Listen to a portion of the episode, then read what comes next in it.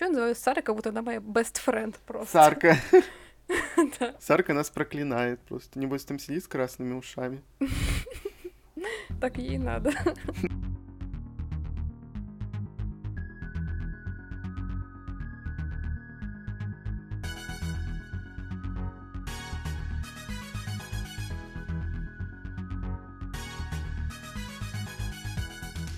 Всем привет! Привет! С вами книжный подкаст Reds and Heads. И мы его ведущие Игорь и Маша. В сегодняшнем выпуске мы хотим обсудить цикл «Королевство шипов и роз» автора Сара Джей Масс, поскольку мы прочитали весь цикл, основной из трех книг состоящий, мы решили отложить финальную, ну, как сказать финальную, это дополнение к серии «Королевство стужи и звездного света». Мы знали то, что там действие происходит зимой, из-за чего мы хотели вот такую атмосферу в декабре, и с Машей прочитали недавно эту книгу, из-за чего мы решили, что нужно обсудить прям целый цикл, потому что это завершенная трилогия, и «Королевство стужи звездного света» — это четвертая книга в серии, но она как дополнение же идет, правильно? Да, она не считается основным романом, она, можно так сказать, бонус для читателей, которые прошли все эти три книги вместе с автором. Такой подарок им, может быть, я не знаю, это было приурочено к выходу, к Рождеству, или просто это вот так получилось, но, мне кажется, в целом идея хорошая, потому что какие-то такие бонусы, связанные с праздниками, с сезонами, они всегда... Прикольно, в общем, их читать, прям вот, чтобы попадало в настроение mm-hmm. в, ту же, в то же время, там, в декабре, например, как сейчас, мы там все ждем Новый год, и тут такая зимняя книжка. Да, там, правда, не Новый год, не Рождество празднуется, а День солнцестояния. Точнее, там самая длинная ночь. И у них это праздник в их мире. В нашем тоже это отмечается как праздник некоторыми людьми. Это 22, по-моему, декабря. Это, в общем, два таких у нас праздника, когда середины лета и середина зимы, ну вот, самый длинный день и самый короткий. Ну да, но они, у них это как наш Новый год или, допустим, Их это Рождество. официальный праздник, да. Ну да. Мы тут так рассказали про вот эту четвертую часть, которая вообще считается отдельно, рассказали про что там, какое там время, все дела, но мы не особо рассказали про саму основную трилогию, это как бы надо сделать. На самом деле, начать стоит с того, что у нас с Игорем, ну, очень непростые отношения с этим автором и с этой mm-hmm. серией, в принципе. А, не знаю, какими пытками мы ее читали. Можно сказать, что это было через просто какие-то кровавые усилия сделаны, потому что Сара Джей Масс некоторым читателям так очень нравится, они воспевают ее любовные линии, они не могут оторваться от ее книг, mm-hmm. в то время как э, мы, можно сказать, полюбили ее насильно. Из-под палки. Все вытекают. Да, как будто нас кто-то заставлял, на самом деле. Да, есть такое ощущение. Сейчас будет очень длинный рассказ о том, каким образом я познакомился с этим циклом и с Сарой Джей Масс, собственно. Началось все в 2016 году, когда я был на нонфикшене, я подошел к стойке азбуки и увидел вот эту замечательную книгу. Она на самом деле очень красивая, «Королевство шипов роз», такая красненькая, просто супер. Естественно, мне она понравилась внешне. Я даже, мне кажется, не заметил Леди Фэнтези, логотип вот этой вот серии на обложке. Мне вообще как-то mm-hmm. было все равно. Я увидел там про Игру престолов что-то, про Стеклянный трон. Я вообще был не знаком с этим автором и не знал, что там у нее еще есть. Ну, эта книжка у меня пролежала вплоть до 19 года, и я так к ней не приступил. Вот она меня просто радовала на полке, и все, красиво стоит, отлично. осенью 2019 года я решил, что мне нужно разобрать свои полки, сбагрить куда-нибудь книжки, которые я либо не хочу читать, либо прочитал, они мне не понравились, и под раздачу как раз-таки попало «Королевство шипов и роз». При этом еще я помню, что Маша меня спрашивала, собираешься ли ты ее читать. Она знала, что у меня есть эта книга. Ну, в общем, мы так обсудили, и я понял, что, наверное, мне это не понравится, и мне это вообще не нужно, и как бы зачем она у меня будет лежать дальше. Я не помню, я знал ли, что там дальше есть продолжение, и, скорее всего, из-за этого, то, то, что есть продолжение, я ее решил отдать в библиотеку. Да, мне кажется, ты знал, потому что, по-моему, той же осенью я прочитала вторую часть. У меня какие-то такие ощущения. Может быть, позже, может быть, раньше. В общем, я особо не вникал в эту ситуацию. Я просто помню, что Маша сказала, что не очень как бы это все дело, и поэтому его читать не надо. Ну, из-за разряда Взял, такого... переложил ответственность на меня просто ну, ну, почти так было, понимаешь? Ну, ты читала, я же знаю, что ты читала, и поэтому мне показалось, что это не будет мне интересно. В июле месяце этого года когда Маша выбирала себе книжку следующую на чтение, я посмотрел, что там у нее есть э, на Лайфлибе, естественно, и говорю, слушай, мне было бы интересно послушать твое мнение насчет Королевства крыльев и руин. Это как раз-таки третья часть этого цикла. И говорю при этом, я читать-то это не буду, ты можешь вот со спойлерами мне рассказывать все. Маша так и сделала, записывала мне голосовые со спойлерами. Но при этом я когда вот слушаю, да, я там вникаю в сюжет, потом у меня это вылетает из головы, как правило. И я не помню, что там происходило по рассказам Маши. Ну, естественно, потом начинаешь читать первую, вторую, и там уже что происходило в третьей. Что читала Маша, я уже не помню. И тут внезапно Маша зачитывает мне какой-то кусочек. Причем он был очень хорошо написан, было потрясающее какое-то описание, прям сложилась сразу картинка перед глазами. И, угу. к слову, какую оценку, Маша, ты ставила до этого этому циклу, чтобы подвести немножко? Мне кажется, это было три с половиной. А мне кажется, это было два с половиной. Немножко проспойлерим будущее. Я ставила, по-моему, то ли тройку, то ли что-то такое, но когда я дочитала всю трилогию, я подняла оценку немножко. Да, внезапно. Вот она зачитала вот этот вот отрывок, и я говорю, так, Маша, чё, а что за два с половиной, что за три? Я не помню. Ну, короче, низкая оценка. Да-да-да, было говорю, очень что, низко. Что такое? А Маша такая, ну, вот так-то, так-то, она еще расскажет про это. Я говорю, да, да ну, нормально, классно написано, что, что такого? Ну, есть минусы, ну и что? И, в общем, Маша как-то воодушевилась, ей как-то понравилась эта часть, она там переживала за героев. Ну и что вы думаете? Естественно, мне взбредает в голову, что мне тоже нужно прочитать этот цикл. И это было, конечно, очень сложно, потому что пропали, получается, вторая и первая части, но потом в какой-то момент в Читай-городе появилась первая, и я такой думаю, ну надо брать, значит, что делать? Я захожу, вижу, что второй части нигде нет. Естественно, у меня начинаются какие-то дикие поиски. Ну и с горем пополам я таки получил. Заполучил вторую часть. Это наши отсылки к предыдущему выпуску про боль читателя, что даже если ты хочешь купить, ты не всегда можешь. Угу, потому что ее раскупили. Я не знаю, кстати, часто так случается, что раскупают там вторую, ну, продолжение, первая висит в магазине, там последняя висит, ну, последняя, понятно, это там крайний тираж. Мне даже высылали эту книгу с другого города, поэтому Сара ко мне доехала очень тяжело, добралась до меня со, со своей второй книгой. Долгий путь. Долгий-долгий путь. И вот так вот я познакомился с этим циклом благодаря моему другу крысу. У меня она, к сожалению, тоже была не особо простой. Конечно, попроще, чем у Игоря гораздо. А, я купила эту книгу. Я уже даже не помню, в каком году. Мне кажется, я еще даже не училась в университете или что-то такое. Либо училась, но как-то там на ранних курсах. И я купила только первую часть, потому что я обратила внимание на аннотацию, в которой мне обещали Фейри, собственно. Mm-hmm. Наверняка многие из вас не знают, точнее, я уверена, что не знают а, о том, что я очень так... У меня есть небольшой такой фетиш в литературе, скажем так. Я очень люблю тему эльфов. Mm-hmm. Мне, в принципе, интересно вот, это, вот этот народ, потому что его можно обыграть совершенно по-разному, описать совершенно по-разному. Есть эльфы Толкина такие высокие, статные, невероятно красивые, сильные. Там, в общем, можно описывать бесконечных просто как величайшую там расу на той планете, где проходило действие. А можно, например, посмотреть, э, какие эльфы, например, в вселенной того же Dragon Age, где они просто угнетенная раса, которая служит людям, получает рабские клеймы и все такое. В общем, фантазии так сказать, места там много. И здесь эльфов назвали умным словом фейри, которое я тогда не знала. Сейчас с этим просто, мне кажется, все книги, которые у нас входят, они все про фейри. Ну, если не все, то процентов 50 точно. На самом деле, далеко не всегда вот эти фейри то, как их называют, потому что фейри, вы знаете, что в английском фольклоре это такой сказочный народец, скажем так, который живет где-то под холмом, пирует, утягивает людей к себе вот в царство, чтобы потом не отпускать. Ну, в общем, кровожадные. Для такие. многих, э, да, для многих это просто эфемизм такого, знаете, красивого народца, который отличается от людей тем, что живет вечно, и просто он красивый. Угу. Ну, в общем, меня это заинтересовало, потому что я тему эльфов опять-таки люблю, и я решила, что я буду это читать. Это читать? на красавицу и чудовище намекали. Ну, типа ритейлинг, да, говорится об этом. Да-да-да. На обложке это было написано. Я, правда, не согласна, что это ритейлинг, но как бы ладно, это мои проблемы такие. Хотя об этом очень многие говорят, практически все. То, что изначально начиналось как ритейлинг. Сара писала и следующие какие-то свои книги или предыдущие, в общем, тоже завязаны на сказках. Я не вижу в этом никакого сходства, кроме того, что там в нотации начиналось немножко все так же, как в «Красавице и чудовище», возможно, но в целом история совершенно получилась другая, и это хорошо на самом деле. Угу. В общем, я начала ее читать.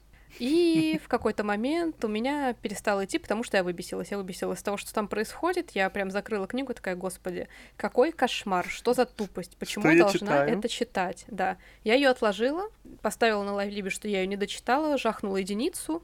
Единица с половиной, между прочим. Или Да. еди- Да? Не ну, помню. что-то такое, единица или полторы единицы, неважно. Потом, дальше я плохо помню, как разворачивались события, но я помню, что я решила ее прочитать. Мгм, Снова. Еще раз, да, целиком. И на том же самом моменте, про который я благополучно забыла, я опять сломалась.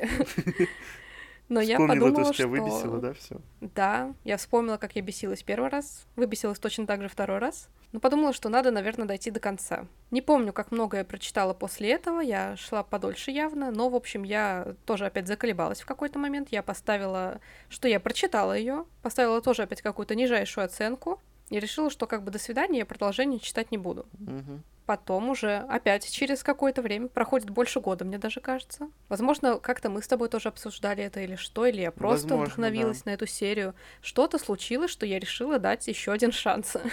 Третий, И я вот пошла вот читать в третий раз. насколько доверия у Маши было. Я не знаю. Возможно, дело в том, что вот этот фетиш, который сыграл со мной такую шутку, давил на меня. Я думала, блин, ну там же эльфы, там красивый мир, там интересные какие-то вот эти государства. Почему это Как же мне не нравится? нравиться, да. Э, Там сделано все, чтобы оно мне понравилось, но почему-то вот упорно не идет. Это меня так раздражало, вы не представляете. Это вот, когда реально для тебя все сделали, а, говорят, Маша, ты хочешь книгу про эльфов, вот тебе, Вот возьми. она бери, да. да, там все красиво, там шикарные там персонажи, там все дела. Почему ты плюешься от нее? Такое часто бывает, кстати. Да. В общем, я начала читать ее в третий раз. Естественно, на том же моменте я опять выбесилась, но поскольку я помнила этот момент уже, Ну, уже всё я отложилось в памяти. этому- Да, не то что спокойнее, я отнеслась терпимее, я побила лоб рукой, но как бы я себя немножко поуспокоила, устроила аутотренинг, и, в общем, я сделала все, чтобы дочитать эту книгу до конца. Мгм. И знаете, в какой-то момент, когда вот эта сцена тупая прошла, и началась какая-то движуха, и героиня вроде как начала развиваться, и мы увидели другие там локации, мы увидели других персонажей, и все начало как-то там с экшеном. Я такая, о боже, это что, Вот все становится да. нормально? Книга начинает идти нормально, как нормальная книга хорошая. Я была так удивлена, что вот реально там вторую какую-то часть этой книги я прочла, ну, чуть ли не залпом. И мне так нравилось. Я Мгм. все равно не поставила высокую оценку, помню, потому что э, был момент, который меня выбесил, плюс я была немножко ошарашена концом, потому что я еще не знала всех любимых тем Сары Джей. И ее Они- шаблонов у таких нее историй. есть, да. Я вообще тогда не знала, что она все свои истории пишет реально по одному шаблону. Об этом мы, наверное, поговорим позже. Мгм. И как бы вот за это я снизила там до трех или трех с половиной, что-то такое. То есть я все равно высоко не поставила. Три с но половиной сам факт, точно не что- было. Вот сто процентов не было. Значит, три было, наверное. Ну да. Сейчас, к сожалению, не посмотреть, да, потому что ты меняла Наверное, оценки да. потом. Мгм. Я потом в итоге прошлась, чуть-чуть подтянула. Единственное, что второй части я, по-моему, не поставила выше, опять-таки в силу объективных причин. Которую, да, ну, тоже там- обсудим попозже чуть-чуть. Да. Я немножко подняла, потому что я подумала, что, ну, наверное, стоит ко всему этому относиться терпимее, с упором на то, для чего это писалось, для кого это писалось, и там забить на какие-то свои личные вот эти ожидания, возможно, или что это было. Но в любом случае, как вы тоже поняли, знакомство мне далось, ну, непросто. Тяжело, с учетом да. того, что два раза я забрасывала, да. Ну, я не знаю, просто у Сары Джимас очень много поклонников, особенно в ее родной стране. И у нас, кстати, тоже у нее достаточно большой фандом. И действительно есть люди, которые прям в восторге от ее книг. Но сейчас, по прошествию времени, уже прочитав, получается, пять книг, ну, наверное, четыре полноценных, и плюс вот это дополнение, я могу сказать, Мгм. что э, Сара явно не мой автор, потому что я просто не любитель хода такой, таких историй и тех приемов, которые она использует во время написания своих книг, поэтому я дальше буду, естественно, знакомиться, поскольку и новый цикл начал, и еще один. Не знаю даже, как и сказать, и что и сказать на этот счет. На самом деле у Сары действительно очень большой фандом, в том числе для России, даже что удивительно, потому Да. что изначально э, этот цикл у нас в том числе шел как леди фэнтези. То есть вы понимаете, что это фэнтези для девушек. Ну, да, А, женская фэнтези просто. Да, такое, ассоциации такие, то есть что там, скорее всего, ромфант, что-то такое. Мгм. И то, что про этого автора пишет Мир фантастики, например, вы знаете, такое авторитетное издание. То, что Мгм. Ее книги реально бестселлеры у нас, то, что Азбука ее издает и переиздает, как мы выяснили, то, Полностью, что да. она получает такие огромные награды от Нью-Йорк Таймс, э, еще что-то. Ну, то есть это на самом деле очень большой показатель такой существенный, что этот автор перестает быть нишевым автором. И в России как бы не так много подобных книг, которые изначально котируются как ромфанд, но которые затем приходят к нам, потому что они зарубежные. Потому что, мне кажется, так в каждой стране, что как бы у нас свой рынок такой есть, более понятный для отечественного mm-hmm. читателя, с более понятными примерами, именами, ситуациями и так далее. Но вот Сара действительно, она смогла выйти за эту черту, и она, можно сказать, уже перестала быть такой специализированной литературой для очень узкой аудитории. В том числе и женской, хотя я не знаю, были ли примеры такие. Но мы с тобой очень много говорим, что такие шаблоны, такие книги, такая история, но про саму книгу мы так и не рассказали еще ничего. Да, я думаю, что надо приступить к этому. Это сделает Маша, потому что я не спец. Хотя она не любит аннотации делать. Это моя работа, к сожалению. Поскольку это фэнтези-книга, действие происходит в вымышленном мире, в котором есть, опять-таки, а, свои земли, свои государства и свои континенты — в данном случае их несколько, но действие разворачивается на одном, который большей частью принадлежит Ферри, и та узенькая полосочка земли принадлежит людям, которые там, можно сказать, ютятся буквально, а, живут э, в бедных деревнях, а у них всего там один, по-моему, большой город или что-то такое, и от основной части континента, самой большой, их разделяет стена, как и физическая, так и магическая, за которой живут, собственно, Фейри. И надо сказать, что у людей в этом мире с Фейри очень непростые отношения, потому что когда-то давно у них были войны, насколько я помню, потом было какое-то заключено перемирие, и для безопасности обеих сторон была воздвигнута вот эта стена, которую пересекать по договору никто из обеих сторон не имеет права. А совсем рядом с этой стеной, в маленьком доме, в такой ветхой хижине, я бы даже сказала, живет главная героиня Фейра. Насколько я помню, ей то ли 17, то ли 18 лет на начало книги. Мне казалось, ей 19 там. В общем, молоденькая девушка, которую зовут Фейра. Она живет в этой хижине-избушке со своей семьей. У нее есть отец. а, По-моему, если я не ошибаюсь, он инвалид, Мгм. который был торговцем, но потом после неудачной сделки пострадал. И плюс он потерял любимую жену. Из-за этого он как-то упивался горем, страдал. В общем, он такой печальный достаточно получился персонаж. И также две старшие сестры Фейры там живут. а, Неста и Элайна. Мгм. А, суть в том, что они живут бедно, потому что от богатства отца не осталось и следа. Им пришлось много что продать из дома, и они действительно живут практически в проголоде, питаются только тем, что Фейра охотится, и она, можно сказать, тянет всю семью вот эту свою большую достаточно на своих э, хрупких плечах. Она Мгм. охотится, и зимой тоже охотится, вынуждена продавать дичь вот эту пойманную, Дичь. обменивать ее как-то, в то время как ее сестры, ну, сидят дома и ничего не делают, скажем так. Эту Машу и выбесила, кстати. Если честно, мне показалось это просто странным и каким-то недостоверным, потому что... Ну, это странно, согласитесь, А мне наоборот. что, что молодая девушка тянет на своих плечах всех остальных, кто старше нее, это как-то, ну...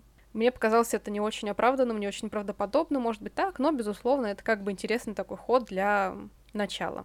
Тем более, что она своей матери пообещала то, что она будет тянуть семью и будет за ней, ну, будет заботиться о них. Потому что мама сама знала, что и Неста, и, Эл- и Элайна, они такие немножко неадекватные обе. Да, что она, они, она понимала, что они нифига не сделают, видимо, друг для Да. друга, что опять-таки странно, это больше уже на какую-то золушку похоже, если честно. Ну да, Золушка плюс, плюс что-то еще.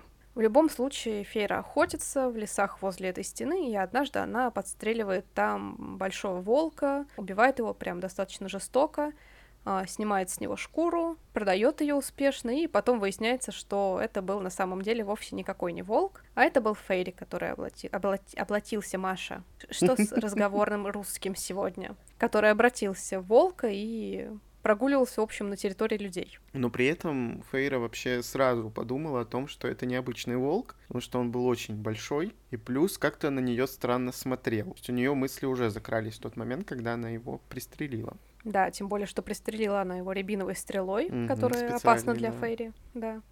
Поэтому она немножко подозревала, что дело было нечисто. Ну, тут чувствуется, что немножко притянуто это за уши, но Все это приводит к тому, что ночью к Фере и ее семье в дом приходит э, страшный монстр, тоже, тоже оборотень, который оборотня, да.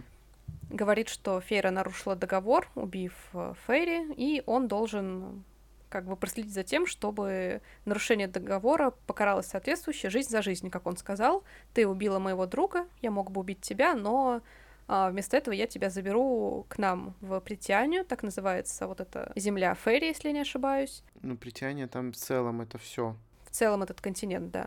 Угу. Я заберу тебя в земли Ферри, и ты будешь вот подданный при мне, скажем так. Опять-таки, кажется странным, что он ее не убил, потому что когда убивают твоего соратника какие-то люди, мне кажется, было бы логично, что ну, надо избавиться от такого человека, но там в дальнейшем как бы все становится сложнее, и это, в принципе, потом объясняется. Да, это не рояль из кустов, не просто чтобы было, а у него были свои причины сделать именно так, а не по-другому. Хотя поначалу это кажется, опять-таки, очень надуманным. Ну, как и все в самом начале, пока ты не понимаешь, потому что ты читаешь и видишь то, что есть, а не знаешь, что там за спиной, что-то еще происходит дополнительное, и почему все так случилось. Фейра вынуждена согласиться, потому что она нарушила договор, потому что ей угрожают, но она вроде как взяла с него обещание, что он поможет ее семье и не оставит их без денег, потому что она единственный кормилец, отец на нее вообще там забил, сестры они не заботятся. Она понимает, что если она уйдет сейчас, они просто умрут с голоду, и поэтому она берет с этого персонажа монстра обещание, что он не оставит ее семью умирать голодной смертью посреди зимы, и она уходит вместе с ним за стену в земли Фейри в двор весны в одно из королевств, которое там находится. Да, и начинается ее жизнь там. Вообще, очень дерзко, конечно, она так поступала. Да и она вообще все книги поступает достаточно дерзко. Это вот ее фишка такая. Я когда начинал читать, мне очень понравилась сама атмосфера и вот этого маленького городка, и вот этой вот, а, хотел сказать, избушки, в которой они живут, но в хижине вот этой вот. Очень как-то это все уютно, атмосферно и прямо по-зимнему. Можно, кажется, читать эту книгу и зимой спокойно в атмосферу. Но когда она уже попадает именно в двор весны, там их несколько, и вот такие вот у них названия, конечно, зимы там нет, и ею не пахнет. Книга начинается вообще с зимнего времени. Начало именно безумно атмосферное. Мне очень понравилось, когда я это начал читать. И вообще там очень много динамики, потому что у нас постоянно сменяются локации, когда Фейра уже своей вот этой вот деревушки с земель смертных э, приходит, прибывает в владение Фейри, в двор весны. У нас во дворе весны постоянно весна, и там несколько таких, ну, по сезонам, естественно, несколько таких дворов, и весны, и лета, и осени, и зимы. Также есть двор э, зари, дня и ночи. Вот они так интересно разделены. Поэтому первая книжка, она максимально насыщена событиями.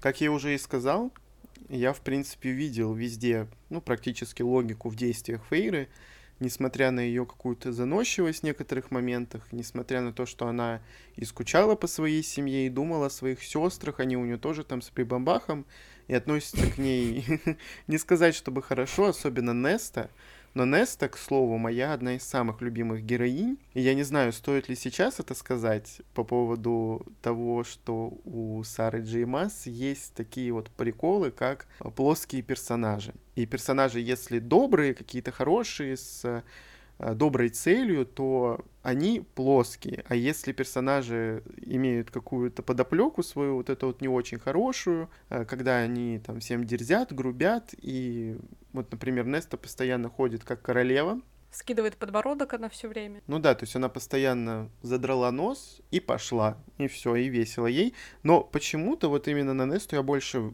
обращал внимание, и мне было интересно за ней следить, хоть и в первой книге ее было не так много. Ну, за исключением, наверное, момента, когда она была дома. Фейра имеется в виду. Ну и Маша уже сказала про конец книги, про вот этот вот э, самый главный поворот, который использовался не единожды Сарой Джеймас. Но, если честно, я был в шоке. Я не сказал бы, что это прям ну, плохой ход. Это понятно, почему это было сделано. Мы как бы не будем об этом сейчас говорить. Но мне показалось это достаточно интересным. Опять это слово достаточно, мое любимое. А вообще все свелось к тому, что когда Фейра попала в двор весны познакомилась с еще одними персонажами, которые там живут. На всякий случай я добавлю сейчас, что зверь, который ее привел в королевство, это на самом деле его правитель верховный, который умеет превращаться вот в монстров такого, в животное, в оборотня. На самом деле он заколдованный Фейри тоже. Весь его двор заколдован, потому что один плохой персонаж там наложил на них заклятие, к ним всем приросли маски, у них остановлена жизнь в этом королевстве. В общем, там очень страшная история произошла, и Фейра в разгар этой истории попала, собственно, в это королевство. Угу. И в дальнейшем оказалась еще и участницей во всей этой заварушке, которая там 50 лет уже творилась. Да, не забываем, что у нас Фейри, они бессмертные. И вот эти там 50 лет, 100 лет, тысячу лет, сколько они там живут, я бы не сказал, что автора получилось раскрыть их характеры в этом плане их отношение к жизни и к миру в целом. Я бы не сказал, что Тамлин, который как раз-таки забрал Фейру из э, дома, э, что ему там очень много лет, потому что он такой сам по себе очень неоднозначный персонаж, и поступки у него такие иногда странные, эмоциональные и неопытные. Можно, конечно, это все списать на как начало истории, и там автор не успел раскрыться, я не знаю. На самом деле таким грешат очень многие авторы, которые решают прописать э, каких-то сверхъестественных персонажей, которые живут очень-очень долго, просто не по человеческим меркам. А, например, Тамлин, вот этот верховный правитель Двора Весны, ему точно больше 500 лет, потому что он участвовал в какой-то войне, которая была 500 лет назад, mm-hmm. то есть он явно старше, но мне кажется, даже люди с возрастом, когда у них появляется новый опыт за плечами, годы, они становятся старше, мудрее, они как-то по-другому начинают смотреть на жизнь, и в целом они не ведут себя как импульсивные подростки, простите Точно так же, сейчас. как 19-летняя Фейра, да, как бы? Да, в этом плане абсолютно точно, и я замечаю, что часто это делают авторы ромфанта, опять-таки, простите, что я буду к ним постоянно отсылаться, которые любят очень такой троп, что у них там вот 20-летняя героиня и 700-летний какой-нибудь демон, архангел, угу. эльф, маг, вставьте что угодно, хоть дракон, это тоже возможно. Ну, такой шаблончик. И да, ты не чувствуешь вот этой разницы в возрасте, вопрос, зачем она нужна? Абсолютно, Зачем да. наделять э, персонажа таким долголетием? На самом деле ответ на это очевиден, чтобы они жили долго и счастливо не до смерти, а дольше, то есть, ну, бессмертно, ну, да. чтобы Пока они жили убьют, долго и счастливо. Или что-нибудь да. еще с ними не случится. Но вот этот возраст на характерах персонажей никак не отыгрывается. Для меня это, к сожалению, всегда большой минус, потому что как мне кажется, когда вы живете больше 500 лет, у вас теряется уже вот это чувство времени. Вы понимаете, что вам некуда спешить, вы mm-hmm. можете заниматься чем хотите. У вас такое немножко состояние всегда, мне кажется, должно быть э, не от мира сего, что называется. Потому что, ну, во всяком случае, примерно похожую концепцию описал когда-то Толкин. Я сейчас не говорю, что мы все должны быть как он, но возраст накладывается так или иначе на человека, на его поведение, на его взгляды. И в данном случае у нас реально вся книга состояла из э, таких молодых людей пубертатного возраста и немножечко зоопарка, потому что они все иногда рычали или шипели, в зависимости от того, какое было настроение у автора. Это было недостоверно максимально, во всяком случае, для меня. Маша постоянно говорила про вот это рычание, то, что у Сары Джимас происходит какой-нибудь зоопарк в каждой книге при этом. И потом, после того, как я прочитал как раз-таки все книги Сары Джеймас, какие все, господи, королевство же рос, я сразу стал замечать в других книгах Янка Далт жанра, что все рычат, все шипят, все, я не знаю, как это происходит, правда, вот когда там оскалил зубы и зарычал. Мне кажется, это какие-то просто оборотни серьезные, какие-то волки в них А ваши знакомые рычат героев. на вас в жизни? Да, точно. Вот так вот можно задать себе вопрос или кому-нибудь другому. Надо Саре задать вопрос. Сара, у вас кто-нибудь рычит? Я просто нас с собакой со своей переиграла. Который, кстати, она постоянно пишет благодарности это в конце книг. Да, это очень мило. К слову про жанр такой ром-фан, романтическое фэнтези, женское фэнтези, где, по сути, все делается ради любовной линии и за любовной линии, чтобы там был какой-то этот любовный исход, так сказать, если мягко, то в моем случае я вообще никогда не цепляюсь за эти любовные линии романтические, в том смысле, что они меня не цепляют, я на них не обращаю внимания, потому что это не главное для меня в книге вообще, ну где-либо в каком-либо произведении, неважно. Меня просто не интересует любовная линия, особенно когда она еще какая-нибудь плоская или какая-нибудь неинтересная, где не происходит никакого развития, и где э, партнер другого партнера восхваляет, э, возносит до небес, он для него бог и там и так далее. Я бы хотел какого-то именно развития в случае королевства, потому что там вот у нас как встала героиня в пару с одним из героев, так вот она все три книги и с ним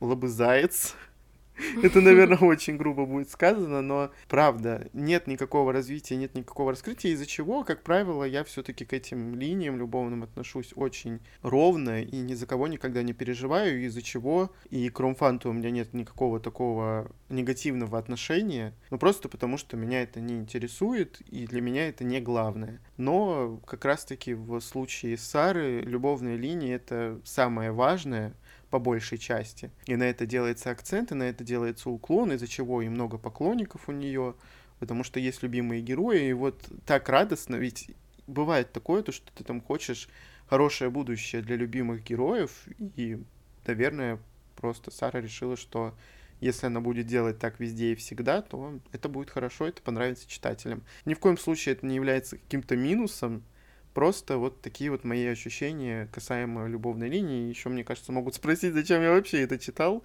зная, что там, по сути, постоянно у нас на первом плане отношения. Я могу, на самом деле, дать сразу ответ на этот вопрос. И в целом хотела сказать, что мы так покритиковали Сару Джей Мас нормально, на самом деле, уже с самого начала, хотя мы вообще не стремились как бы ругать ее прям так, чтобы сильно в этом выпуске, но что-то но пошло не так, как обычно.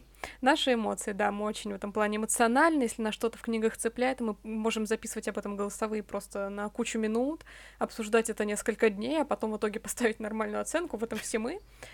А, но в чем, собственно, суть? Изначально, как бы, мне кажется, Сара Джеймас планировала написать, э, опять-таки, ромфанд, о котором мы говорили, но что-то пошло не так, она немножко вышла за его пределы. Угу. А, на самом деле, этот жанр, он создан для определенных людей, ради определенных целей. То есть это даже во многом не особо в широком смысле литература, потому что она нужна для такой, как сказать, сублимации небольшой, что ли. Она соответствует определенным как бы потребностям аудитории. Аудитория хочет романтики и любви. Но здесь, в «Королевстве шипов и роз», у писательницы получилось выйти за рамки этого жанра, потому что она развила достаточно сюжет, который в первой книге, например, играет достаточно такую большую роль. Мы mm активно следим за ним, мы участвуем во всех событиях, следим, как Фейра справляется с разными испытаниями, которые выпадают на ее долю. И нас это волнует гораздо больше, чем, о боже, с кем же она поцелуется в конце, например. Да, или у кого как, какие тела. Да, там обязательно будут голые торсы, широкие плечи, все красивое, mm накачанное, все как мы любим. Помимо того, что Мы она обобщила. выстроила сюжет, Игорь тоже любит торсы накачанный, у меня сел голос. Определенно. И помимо сюжета, писательница могла выстроить удивительно приятный мир, в котором приятно находиться, он очень интересный. Опять-таки, мы рассказали вам об устройстве притяния, о том, какие королевства Фейри там существуют, и, как мне кажется, это такое достаточно необычное разделение, плюс сами эти локации, в которых мы побываем за все четыре, можно сказать, книги, они красивые, они разные, они хорошо описаны. И мы с Игорем пришли к выводу, что мы Сару Дж. Маас читаем больше даже ради атмосферы и описаний, чем да. ради вот этих любовных составляющих. И мне кажется, что вот это ей позволило действительно выйти все таки за пределы ромфантов, в которые она сначала пыталась попасть, стать чем-то большим, стать действительно young adult фэнтези, а не просто писателем, который будет все время прописывать только там отношения одной пары. Потому что, ну, на самом деле, это отношениями тяжеловато даже назвать, потому что там все с самого начала хорошо, там нет э, ну не то что развития, нет каких-то таких. Там проблем просто нету в этой паре. Там нет всё. проблем, нет сцен каких-то, когда они пытаются ужиться друг с другом, узнать друг друга, у них какие-то конфликты, они привыкают друг к другу. Всего этого нет. Там сразу любовь И до всё. конца одна и та же, вот одна нота, скажем так, на протяжении всей книги. Это самая главная проблема. Но ответ на вопрос, почему мы читаем, мы как бы вот смогли дать, потому что нам понравилась атмосфера, нам понравился мир, и, к сожалению, нам нравятся второстепенные персонажи, которых э, сама писательница, в моем случае во всяком, очень не любит, потому что вот я даже на последней четвертой части снизила оценку из-за того, что мне просто было обидно за героев, ребята, если честно, потому что счастливого конца удостоились все, кроме персонажей, которые мне нравятся. Спасибо большое за это. Да, такое ощущение, как будто бы у нее есть несколько вот героев, которых она очень сильно любит, а других она будет гнобить. Сначала ей он нравился, а потом такая, так, нет, что-то как-то мне неинтересно, можно я, я что-нибудь другое? Да, я передумаю, что-то мне не хочется. И все, началось. Она начала гнобить других героев, и такое часто случается, когда именно герои, мне кажется, со стороны Сары, Джеймас, мы теперь будем весь выпуск это добавлять, а то как с подружкой разговариваем, она специально вот их голосами говорит со своими нелюбимыми героями, и куда-то их хочет все время послать. У меня ощущение такое сложилось даже в этой дополнительной книге к трилогии. Но вообще, если вот все вот это объединить, то, наверное, у меня складывается ощущение, что просто многие ставят себя на место Фейры и вот попадают в эту сказку. Такое часто случается, я очень часто слышал в разных отзывах, э, причем зарубежных, что они представляют, ну, читатели себя на месте Фейры, и они хотели бы, чтобы у них все было хорошо, и поверили вот как раз-таки в эту сказку. Я могу назвать это, наверное, сказкой, поскольку тут часто все хорошо, даже несмотря на какие-то очень негативные стороны и очень плохих персонажей. Ну да, это такая сублимация, попытка остаться в выдуманном мире, отойти от реальности. И, собственно, с этой целью изначально ромфант, мне кажется, как жанр зародился.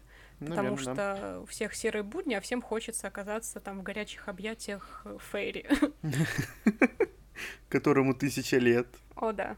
И автор начала вроде как свой самый первый цикл «Стеклянный трон», писать в очень молодом возрасте, как раз-таки, когда а, у нас тут гормоны бьют ключом, и поэтому она хотела бы, наверное, оказаться в объятиях какого-нибудь Фейри, из-за чего и «Стеклянный трон», кажется, наверное, поначалу я не читал, у меня есть эта книжка первая в переиздании замечательном от азбуки. Спасибо большое. Ты так сказал?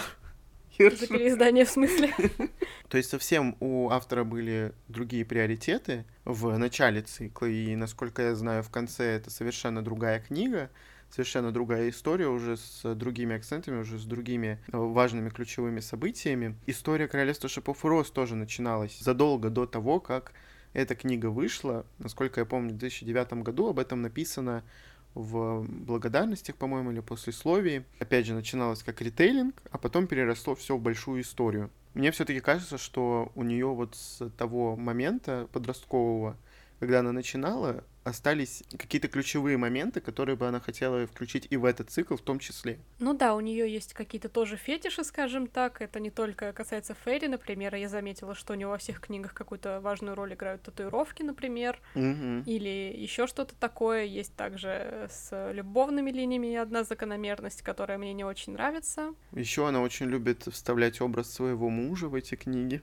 Это очень, с одной стороны, мило, а с другой я даже не знаю. А с другой, мне кажется, писать. что он стоит у нее над столом и требует ее включить во все книги, потому что иначе Сара как будто там, да, провинилась в чем-то. Просто образ схож, вечно темные волосы. Темные крылья. Странновато, да, темные крылья. Еще, к слову, у автора недавно вышла новая книга нового цикла Город полумесяца, Дом земли и крови, где тоже у нас Фейри с огромными черными крыльями. Он весь в черном, то есть вот такая вот схожесть. Я не знаю, там в «Стеклянном троне» есть подобное или нет, или она еще в тот момент не встретилась со своим мужем. Ну вот да, я, конечно, загнобил, наверное, автора, но я поставил 4 «Королевство шипов и роз» всем книгам, за исключением второй.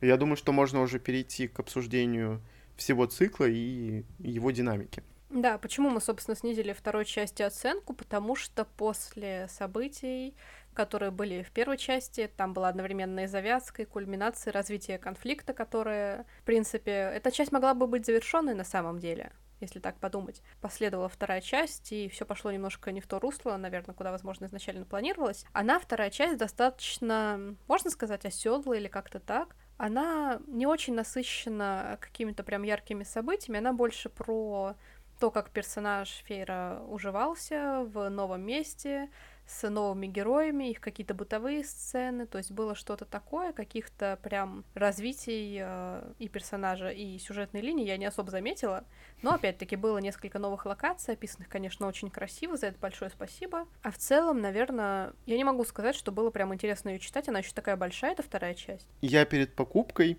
и после покупки, когда ждал вторую часть, я смотрел огромное количество видео, естественно, это вот мой бзик просто. И я видел очень много отзывов, что первая часть не понравилась никому, и все говорили, ну вот поклонники Сары, тем, кому понравился этот цикл, что со второй части вот начнется просто вау, класс. А мне понравилась первая и по динамике, и по развитию сюжета, и потому что там вообще происходило и было, какие были персонажи в главных ролях, так сказать. И вторая часть, как мне показалось, она действительно была очень медленной, с э, минимальным количеством событий. А многим, наоборот, первая не понравилась, как я уже сказал, а вторая понравилась очень сильно, и все были в восторге. Я не понял немножко этот момент, может быть, потому что мне первая понравилась, а вторая уже какое-то действительно другое русло ушла, из-за чего вот, вот эта смена кому-то понравилась, а кому-то нет. В том числе вот мне не понравилось.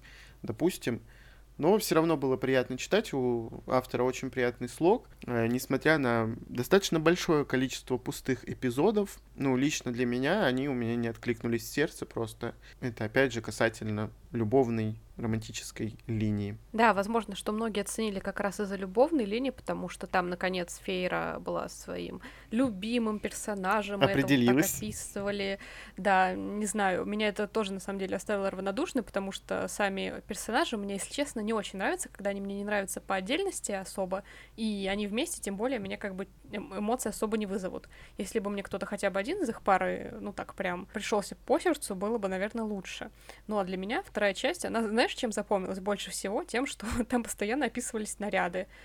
У нее вот утром феера встала, надела там то-то, то-то, то-то, бытовой эпизод из жизни. На следующий день она надела то-то, то-то, опять бытовой эпизод из жизни, пустой достаточно. Потом Пошла они вечером поела. куда-то выходят, она переодевается. Да, описывают, как ей там убирают волосы. Ну, то есть вот эти все женские штучки, на самом деле, которые мы любим в книгах, мы любим там описание нарядов. Не знаю, для меня это просто не несет особо большой функциональности. Я считаю, что, ну, один раз опиши, как выглядит одежда в этом королевстве, все, зачем тебе это? Ну, там для какого-то, может, важного события, но каждый день описывать, во что они одеты, это как-то, ну, это немножко уже, ребят, такой фанфик, который пишет для души, чтобы туда выплеснуть как бы свое какое-то, может быть, желание увидеть какую-то сцену, представить ее. Ну, не знаю, для меня вот э, я бы на месте редактора это выкинула, но я не на месте редактора. Хорошо было бы быть редактором, который нашел Сару Джей Масс и издал, но это не я, к сожалению. Сара Джей Масс, позвони Маше.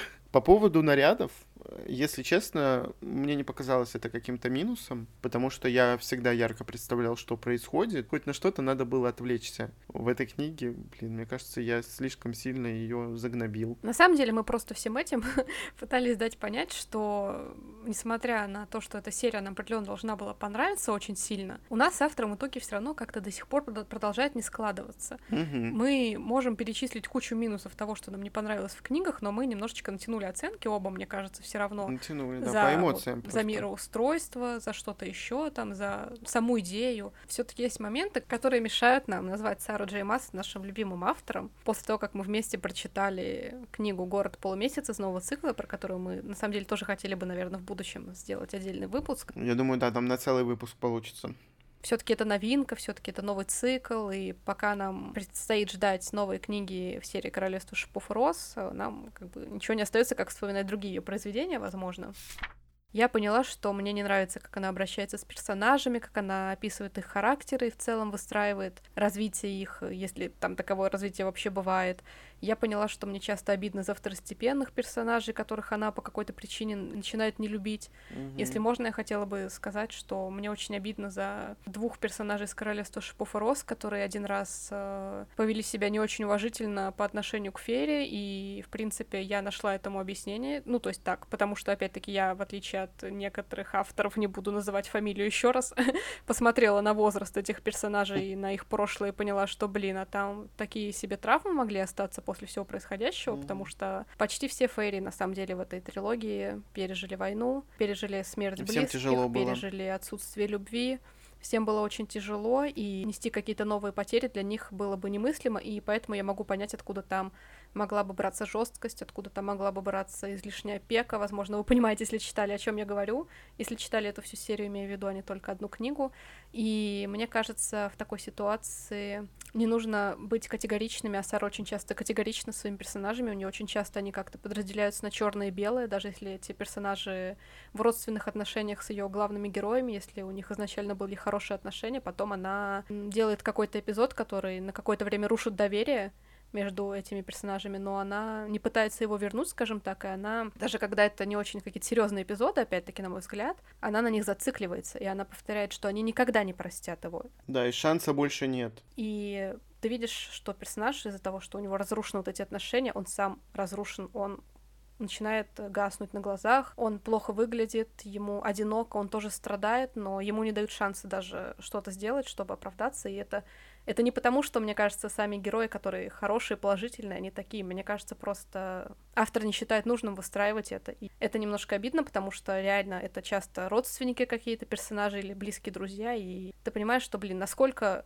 светлее была бы книга и серия какая-то, если бы все наладилось в конечном итоге, если бы стороны пришли к пониманию, ты бы не переживал за этот конфликт в итоге. Касательно характеров героев, мне очень понравился Тамлин своей неоднозначностью, как я сказал изначально, да, это тот персонаж, который забрал Фейру из ее дома в двор весны. Потому что, хоть ему там больше 500 лет, э, и это никак не показано, что он действительно такой уже опытный, прожженный жизнью, э, я вот хотел сказать, что люди в 60-70 лет, наши обычные люди, некоторые теряют вообще вкус к жизни, вообще не хотят там ничего делать, потому что им все равно. Некоторые, наоборот, со своим там опытом, со своей мудростью э, радуются каждой секунде, и все-таки вот не отражается вот эта вот внутренняя составляющая именно людей, которые прожили уже достаточно много времени в героях, но Тамлин, как персонаж, он абсолютно не плоский, у него есть характер,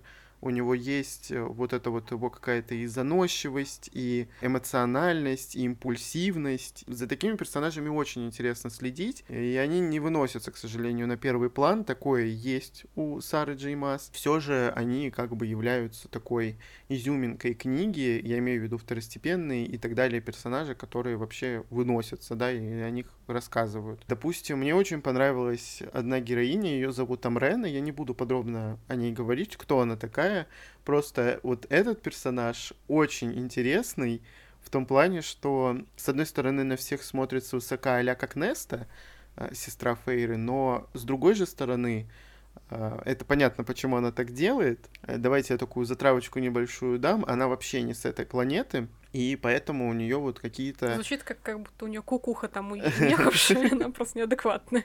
Нет, она адекватная, ну, достаточно там со своими, конечно, все загонами там.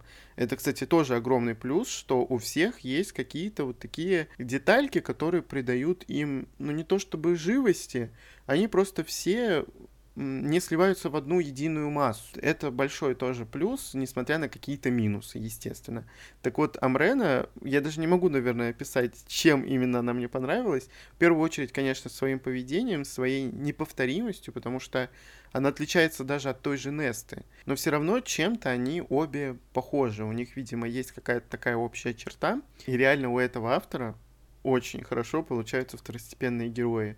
Если же она их действительно не любит и не хочет на них обращать много внимания, она, значит, наделила их прямо живыми какими-то качествами, и это очень удивительно. Я на самом деле не особо соглашусь, потому что некоторые персонажи для меня так и остались. Ну, не то что безликими, но какими-то, блин, об- общими мазками нарисованными, что ли. Хотя есть, конечно, отдельные персонажи, за которыми гораздо интереснее наблюдать, чем за главной парой, так сказать, которая заявлена в основу серии. Ну, это по твоему мнению, Маша. Ну и что, по моему? Тебя мы уже послушали. Хотя среди вот таких э, неглавенствующих персонажей есть те, которые мне особенно приглянулись. В частности, например, мне понравился персонаж Лассена. Это близкий друг Тамлина, его подданный хотя на самом деле он происходит из двора осени, соседствующего, так сказать. Я не могу сказать, что это самый интересный персонаж у Сары Джей Массы, что он э, прописан как-то ярко и необычно. Мне кажется, например, что Тамлин на его фоне гораздо круче выглядит, скажем так, что он гораздо интереснее. Многограннее. Многограннее, да. Я, к сожалению, питаю слабость к персонажам, у которых есть отпечаток трагедии на лице какой-то. Драма драма, да. Потому что у Лассена на самом деле выдалась достаточно тяжелая судьба. Его выгнали со двора осени, он потерял любимого человека, он потерял какую-то семью, он постоянно участвовал в каких-то распрях, где против него все время ополчался кто-то, и, к сожалению, в этих э, четырех книгах у него также не все гладко проходит, к моему, опять-таки, большому сожалению. В общем, это персонаж, который такой отринутый немножко всеми, который не может найти свое настоящее место в этом мире. Туда-сюда его шпыняют все время. Его шпыняют туда-сюда, он сам уходит, он пытается отыскать свое место, и у него пока что не получается. В четвертой книге, вот в этом дополнении, нам дали намек, что вроде как он пока нашел себе на какое-то время время пристанище, где он чувствует себя на равными с другими его обитателями. Но дело осложняется тем, что он встретил свою любовь в серии, и эта любовь, к сожалению, невзаимная. И взаимная она, видимо, по мнению писательницы, возможно, никогда и не станет. К сожалению, я там вижу прям яркие намеки на это. И мне просто вот немножко больно от того, что он и так страдал, он продолжает страдать, и, видимо, он будет страдать все-таки. Дальше, да. Мне очень нравится, когда герой, который пережил многое, все-таки в конечном итоге обретает какой-то покой и какое-то хоть небольшое счастье. Понятно, что после вот этих всех случившихся трагедий никто из них, вообще это касается всех героев, не будет спать спокойно всю жизнь, но хоть какой-то просвет в жизни, свет надежды они заслужили. Я бы мечтала, если честно, чтобы вот с этим персонажем все так произошло, потому что он неплохой персонаж, несмотря на то, что он все время оказывался не на стороне а, победителей, скажем так, а, что его часто разводила судьба от главных героев, что он с ними оказывался в конфликтах каких-то, в противоположных мнениях, но в конечном итоге его вроде как приняли, но с оговорочками такими. Даже в четвертой книге, которая вроде бы посвящена зимнему празднику, главный герой то и дело думает, что, блин, вот без него было бы там лучше, скажем так. И меня это, конечно, немножко задевало. Ну, то есть мне прям было реально по-человечески обидно за него. И мне будет очень больно читать следующие части, я даже с каким-то страхом их жду, потому что я понимаю, что, скорее всего, там ничего хорошего для него опять-таки не будет. Как вы поняли, с главными героями у нас не особо сложилось, но мы так выбрали себе любимчиков чуть подальше, скажем так, на более дальнем фоне за которыми нам интересно наблюдать, и, в принципе, вот эпизоды с ними нам также скрашивали немножко вот э, чтение. Мне бы еще хотелось сказать, что вот Маша назвала, например, Лассена, и у меня он в голове представляется очень красочным внешним персонажем, потому что у Лассена рыжие волосы, такая смуглая кожа, у него еще интересная история про искусственный глаз, и вот если посмотреть на арты, это, конечно, очень... Очень красиво. Ну да, я не смог сказать. И про Тамлина я тоже самое могу сказать. Он у нас блондин, тоже, по-моему, со смуглой кожей. Угу и он постоянно ходит в чем-то таком зеленом, и когда об этом говорит автор, ты себе очень зрелищно представляешь это в голове, и оно прям вспыхивает такой яркой картинкой. Это также является огромной изюминкой. Это даже не изюм уже. Чернослив. А чернослив. Вот Маша мне помогает. Персонажи действительно описаны очень колоритно. Это, кстати, мне кажется, одна из причин того, что по этой серии существует множество невероятно красивых артов. Все очень такое, я бы даже сказала, кинематографичное, да. Mm-hmm. Это касается не только того, что подробно описано, в принципе, и какие-то детали внешности с прическами там, или одеждой, которую Игорю понравилась, а мне не особо, но все-таки это помогло опять-таки сделать вот оформление для обложки, благодаря тому, что все платья были детально описаны но там еще и очень ярко, красиво, подробно описываются какие-то пейзажи, сцены в комнатах, то есть интерьеры, какие-то городские пейзажи. Как раз таки я помню, что я зачитывала Игорю описание «Двор зари», угу. в который попали герои в один момент, и это в том числе сподвигло его купить заново эту серию. Действительно, я помню, что даже вот во второй части, которая нам обоим понравилась меньше всего, когда Фейра прибыла в Адриату при дворе лета, там очень красивое описание города. Этот город находится возле моря, там все время жарко и тепло, там такие а, бирюзовые краски, золотые, серебряные еще. Там много каких-то деталей в виде ракушек, морских украшений, каких-то блесток, переливов, и все это действительно так красиво описано, что я подумала, бог мой, если бы это была какая-нибудь Атлантида затерянная, и в нашем мире я бы там с удовольствием жила, захотела сразу на какой-то курорт отправиться роскошный и посмотреть на все это. В общем, с местами Сара действительно просто мастер описания, я бы даже сказала, и у нее, в принципе, достаточно хороший такой слог во всем, что касается в целом повествования. Да. Поэтому в этом плане, конечно, книги написаны очень детально, очень выразительно, и такое, конечно, всегда приятно читать, потому что все происходящее сразу разворачивается таким ярким полотном в голове. Ну и поскольку вот эта вот трилогия, да, самое главное а, про Фейру, и четвертая книга, точнее дополнение к этой серии, она заканчивает, как раз-таки закольцовывает такие историю про нашу главную героиню, и следующая трилогия будет посвящена разным героям. Получается, четвертая книга цикла будет посвящена Нести, сестре Фейры, и мне будет очень интересно почитать эту книгу, потому что мне этот персонаж нравится. И хочу сказать, что в дополнении есть про нее один отдельный какой-то кусочек, где рассказывается небольшая затравочка, хотя Маша, например, ее совсем не поняла и сказала, что не, не очень, в общем-то, это рассказано там все. Ну, Но да. мне, правда, будет интересно э, проследить за поведением, сохранит ли автор как раз-таки вот тот самый характер, раскроет ли, почему так герой себя ведет, откуда у нее вот эти вот закидоны, так сказать. Поэтому я очень жду эту книгу и буду с удовольствием, наверное, ее читать. Хотелось бы, наверное, чтобы она сохранила как раз-таки вот этот характер и не превратила Несту в э, супер позитивную, супер добрую героиню, и потом она не раскрылась таковой, потому что потеряется вот этот вот весь шарм таких необычных, непростых персонажей. Но если она выбрала эту героиню, получается, второй, про которую она будет рассказывать, от лица, которое она будет рассказывать, то, возможно, она ее любит. И имея такую небольшую закономерность, она может раскрыть именно автор с другой стороны Несту. И я не знаю, с какой стороны она ее раскроет, с хорошей или с плохой. И, в общем-то, я переживаю за это, и не хочется, чтобы просто это все померкло. Я все-таки жду и надеюсь, все будет хорошо. На самом деле, действительно есть риск, что она может как-то немножко изменить поведение Несты или изменить повествование, потому что, как мне кажется, раз у нее все книги до этого шли от первого лица, в этот раз тоже будет так.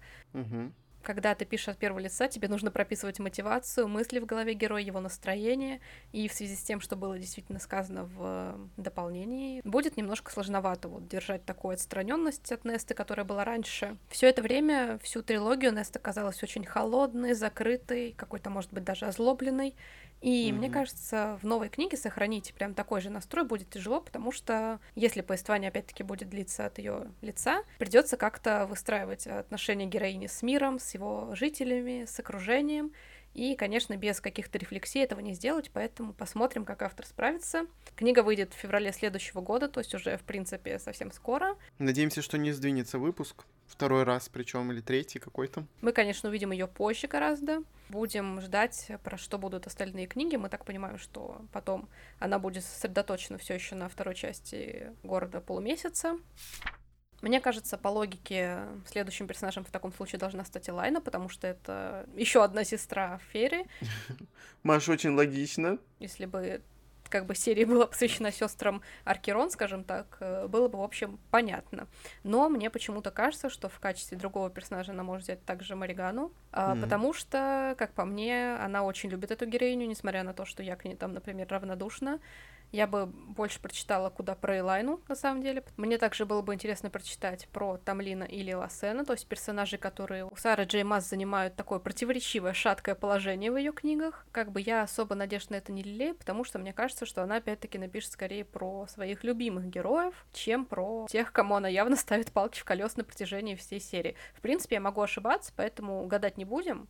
Нам остается только ждать, тут вариантов много. В принципе, я так поняла, что писательница очень любит этот цикл свой, очень любит его мир, поэтому, в принципе, ждать можно чего угодно, и количество книг, в принципе, тоже может в дальнейшем увеличиться. Да, поскольку уже анонсировано, получается, дополнительная книга, и я не понимаю, когда она выйдет немножко после того, как выйдет книга про Несту, или когда. Может быть, кстати, будет дополнение после книги о Несте, и после каждой книги будет дополнение, будет интересно. И, соответственно, складывается впечатление, что шесть шестью книгами дело не закончится, хотя кто его знает. «Стеклянный трон» получился достаточно большим циклом, но возможно, что цикл про королевство шипов и роз как-то больше открыт для какой-то фантазии, потому что, как мне кажется, там достаточно много было художественных условностей, то есть у нас не был до конца описан весь мир, упоминалось, что там несколько континентов, один из которых Партиане. Да, кстати, это очень интересно. Мне так интересно, что там дальше, что там вот вокруг этого всего. Поэтому мы можем, в принципе, предполагать, что в дальнейшем, если Сара Джема захочет расширить свою вселенную, она перенесет нас на какой-то континент,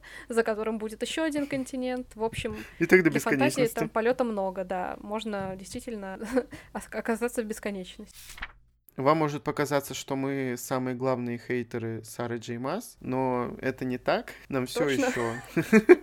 Нам все еще нравится, как пишет автор, э, несмотря на вот такое вот отношение к разным героям и то, что иногда они получаются не такими, какими мы хотели бы их видеть. То есть разносторонними, разноплановыми. Ну, надеемся, что просто дальше будет все много лучше.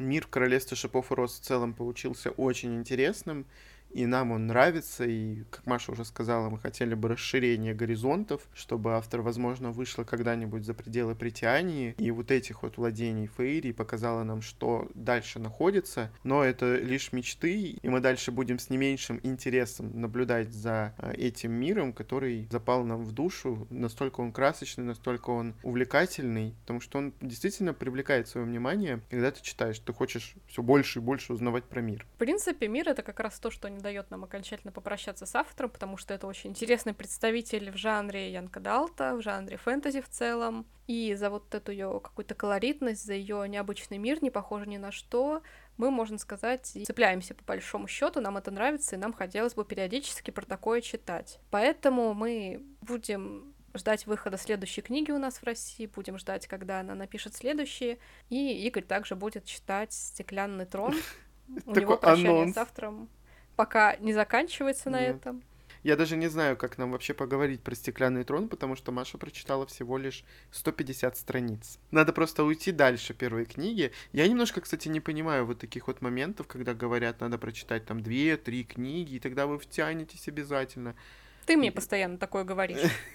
ну, просто, с одной стороны, если мне, например, нравится, да, там какой-то цикл, я понимаю, что действительно дальше намного лучше, потому что первая книга, и тем более это вообще дебютная книга автора, она, естественно, будет не такой, как следующий, но это логично. Я не понимаю иногда, когда говорят, что надо прочитать вот три книги, и тогда вы втянетесь. А ничего, что эти три книги могут быть по 600 страниц. Мне кажется, ты еще больше просто будешь угнетать себя вот этим вот, то, что ты читаешь, тебе не нравится, и потом в итоге ты не дождешься, что тебе действительно может как-то этот э, цикл запасть в душу. Вот как ты думаешь на этот счет? По поводу стеклянного трона. Я думаю, что я читаю слишком медленно. Я не хочу обязывать себя к чтению книг, которые мне не нравятся, купив их сразу в нескольких экземплярах, так сказать, и терпеть одну, две, три. Зачем терпеть, если можно не терпеть? Ну да, зачем тратить свое время, с одной стороны? Да, у меня достаточно много книг сейчас, в мире в целом достаточно много книг, как вы могли заметить. И все прочитать никак нельзя? Да, поэтому ввязываться в дополнительные какие-то обязательства из-за того, что там, ну, надо потерпеть первые там две-три части. Кому надо? Мне не хочется. Я читаю достаточно медленно, относительно там людей, которые, допустим, 10-12 книг в месяц читают, даже если это все Янка Далт, ну, я все равно не читаю столько, поэтому плюс я начинала все-таки читать Стеклянный трон два раза, мне кажется, и у меня сложилось к нему негативное отношение. У всех складывается такое предубеждение, от которого я не, не могу от него избавиться, и поэтому я не хочу себя заставлять терпеть. Ну, то есть я, для меня просто игра не стоит того. Ну, я сейчас прочту, так. Прочту эти 500 страниц и скажу, Маш, действительно все так плохо. Ну, у нас с тобой немножко разная ситуация, потому что у тебя меньше книг на полках, ну, да. чем у меня, и ты настроен по-доброму. Я настроена сейчас уже нет.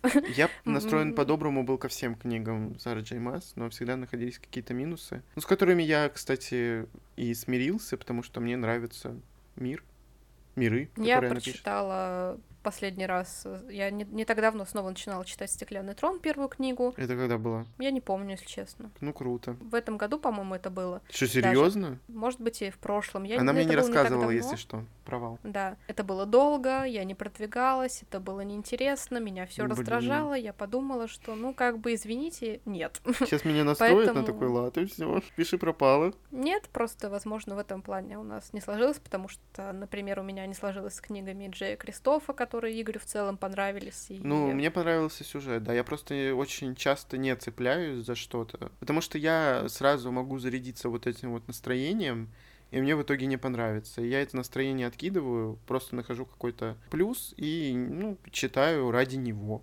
Мне понравилось в целом, да, могу сказать. Ну, а я не готова как бы... Мириться, понятно. Там много страниц, в «Стеклянном троне» много книг, мне не хочется как бы в это ввязываться. Блин, поэтому... там тысяча страниц последней книги «Стеклянного трона». Я вообще не знаю, как это читать. Извините, я как бы в этой авантюре участвовать, пожалуй, не буду еще раз. Ну, а вдруг Мне зарядишься? хватило ну, трех попыток с королевством. Ну, а вдруг вот на пятую попытку с «Стеклянным троном» ты согласишься? Я никогда не зарекаюсь, но в данный момент я настроена отрицательно. Это будет такая интрига всего подкаста. В итоге Маша когда-нибудь прочтет «Стеклянный трон» или нет. И у нас будет целый подкаст «Семь книг «Стеклянного трона» прочитаны, и нам очень понравилось. Спасибо большое, что послушали наш такой во многом какой-то непростой, разношерстный выпуск. Mm-hmm. Нам было интересно в любом случае поделиться с вами нашими мыслями по поводу Сары Джей Масс и ее цикла. И будет также интересно послушать, что на счет думаете вы, если вы читали или, может быть, хотите прочитать какие-то из ее книг, нам будет интересно это обсудить. Да поддерживаю. Мы очень рады будем встретиться с вами на следующей неделе. И вы можете послушать наш подкаст на всех подкаст-платформах, в том числе в группе ВКонтакте, где у нас публикуются различные дополнительные материалы. До встречи в следующих выпусках. Пока-пока.